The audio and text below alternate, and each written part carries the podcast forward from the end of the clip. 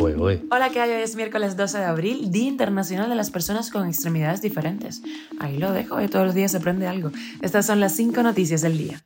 Esto es Cuba a Diario, el podcast de Diario de Cuba con las últimas noticias para los que se van conectando. Hoteles, turismo y minería. Las inversiones del régimen de Cuba no se inmutan ante la crisis en el país. Una central eléctrica flotante turca abandona el puerto de La Habana. La crisis de combustible en Cuba dispara los apagones. Siguen las labores de extracción de hollín tras el desastre de la termoeléctrica en Matanzas.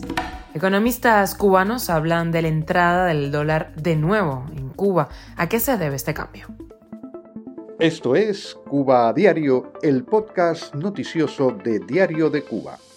La crisis en Cuba se agrava y las prioridades en las inversiones del gobierno siguen apuntando en la misma dirección que lo hicieran durante los últimos años. Hoteles, turismo, el sector de los servicios, que no produce bienes físicos y depende de los turistas, una tasa que no logra repuntar en Cuba a niveles prepandemia, sigue llevándose la mayor cantidad de dinero del presupuesto estatal.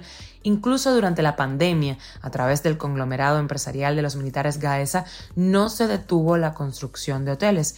La cifra dedicada a esta rama es casi el doble de la invertida en la industria manufacturera, por ejemplo, que sí genera productos en beneficio directo a la población. De acuerdo con el informe de inversiones que publicó la Estatal Oficina Nacional de Estadísticas e Información, entre enero y diciembre de 2022, el volumen de recursos destinados a esa rama, al turismo, rama de servicios, fue 23.300 millones de pesos, un incremento en comparación con los 20.700 millones de todo el año 2021. Cuba a diario. La central eléctrica flotante turca de 240 megawatts abandonó este martes el puerto de La Habana y navega por aguas nacionales con destino Santiago de Cuba. Esto lo reportó un periodista en medios oficiales. La central flotante iría a sustituir otra en esa ciudad que ya cumplió su tiempo de contrato y se va. Las centrales eléctricas flotantes, diseñadas sobre una embarcación a la que se le colocan motores, operan en Cuba desde 2019 tras un acuerdo entre el gobierno y la empresa turca eh, Karadeniz Holding. El ministro de Energía y Minas anunció que desde febrero hasta mediados de mayo se estiman afectaciones en el servicio eléctrico en el horario pico nocturno debido al incremento de labores de mantenimiento.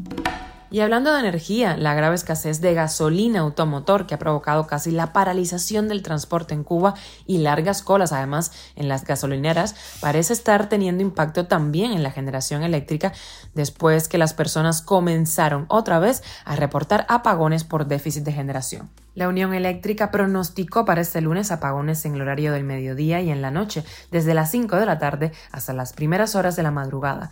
La coincidencia de unidades en avería otras en mantenimiento y las limitaciones con el combustible determinan una afectación superior esta jornada, que podría extenderse hasta las 8 horas. Así lo señaló el periodista del oficial Canal Caribe, Lázaro Manuel Alonso. Las autoridades no han hablado del déficit de combustible como causa de estos apagones. Cuba a diario. Las labores de recuperación de la central termoeléctrica Antonio Guiteras de Matanzas, luego del derrumbe que dejó dos obreros fallecidos el pasado viernes, se enfocan todavía en la extracción de hollín de la chimenea. Para finales de mayo está previsto la arrancada de la central, pero la solución de los daños de la chimenea no tienen aún un cronograma definido. Funcionarios al frente de la central termoeléctrica Antonio Guiteras de Matanzas dijeron que a pesar del desastre mortal en la chimenea de la planta, el mantenimiento general continúa adelante desde el domingo y todavía no tienen respuesta de qué provocó este derrumbe.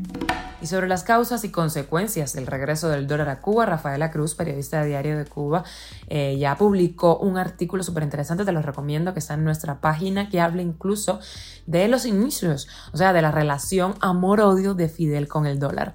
Muchos economistas están debatiendo al respecto. Vamos a escuchar, por ejemplo, declaraciones de Elías Amor para Radio Martí sobre las consecuencias de esta decisión. Una de las consecuencias más importantes va a ser el desplome del tipo de cambio del peso en los mercados informales, porque una mayor demanda de dólares por parte de los cubanos que no reciben remesas para poder eh, ingresarlos después en las cuentas bancarias va a hundir el precio que tiene la moneda cubana, es decir, el tipo de cambio del peso se va a devaluar y eso va a generar más inflación todavía en la economía. Además, ¿qué hacen los bancos cubanos con esos dólares que van a ser depositados?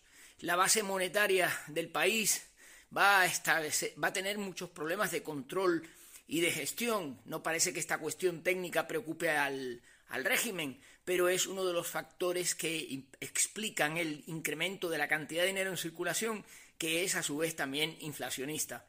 Volvemos a la dualidad monetaria, efectivamente, y enterramos ya para siempre cualquier posible aplicación de aquella cosa que se llamó la tarea de ordenamiento que venía a salvar la economía cubana del desastre creado por Fidel Castro con las dos monedas. Bueno, pues esto de que el dólar inunde los bancos cubanos puede acabar siendo incluso un problema de dolarización de la economía, que evidentemente es complicado porque el, volumen de circulación que tiene, eh, de circulación mercantil minorista y mayorista es muy elevado, pero eh, bueno, eh, ya está la circulación en moneda libremente convertible en torno al 30% del total, con lo cual esto puede todavía incrementarla más. Y ante todo hay una consecuencia que es muy lamentable, que es que esta medida va a agudizar de una manera muy visible y muy notable las desigualdades y la injusticia social en Cuba. Los cubanos que no tengan fe, familiares en el extranjero y que no puedan ingresar los dólares con facilidad en sus cuentas bancarias, se van a acordar de lo que significa la revolución. La revolución en la que creyeron, en la que algún día pensaban que iba a surgir un hombre nuevo, que iba a cambiar las cosas, esto es una pesadilla que ahora les devuelve a uno de los países más injustos del mundo, en donde el mero hecho de tener dólares va a garantizar a esas personas que puedan ponerlos en sus cuentas corrientes el acceso a unos bienes y servicios. Y de extra música, porque una niña cubana arrasó en las audiciones a ciegas del programa La Voz Kid en Uruguay. Sadie Calzado, de 14 años, había participado ya en el show Uruguay Got Talent, donde también impresionó a los jueces y llegó a ser semifinalista. La pequeña llegó a ese país sudamericano hace 5 años, acompañada por sus abuelos en una larga travesía de 4 días que empezó en La Y pasó por Panamá, Guyana Francesa, Brasil, hasta entrar a Uruguay por Rivera. Su madre, quien había hecho ya la misma travesía un año antes, y su padrastro la esperaban en una casa del cerro en Montevideo. Muchísima suerte para esta niña en el concurso La Voz La seguiremos. Esto es Cuba a Diario, el podcast noticioso de Diario de Cuba, dirigido por Wendy Lascano y producido por Raiza Fernández. Gracias por acompañarnos. Recuerda que estamos contigo de lunes a viernes. Yo soy Wendy Lascano y te mando un beso enorme.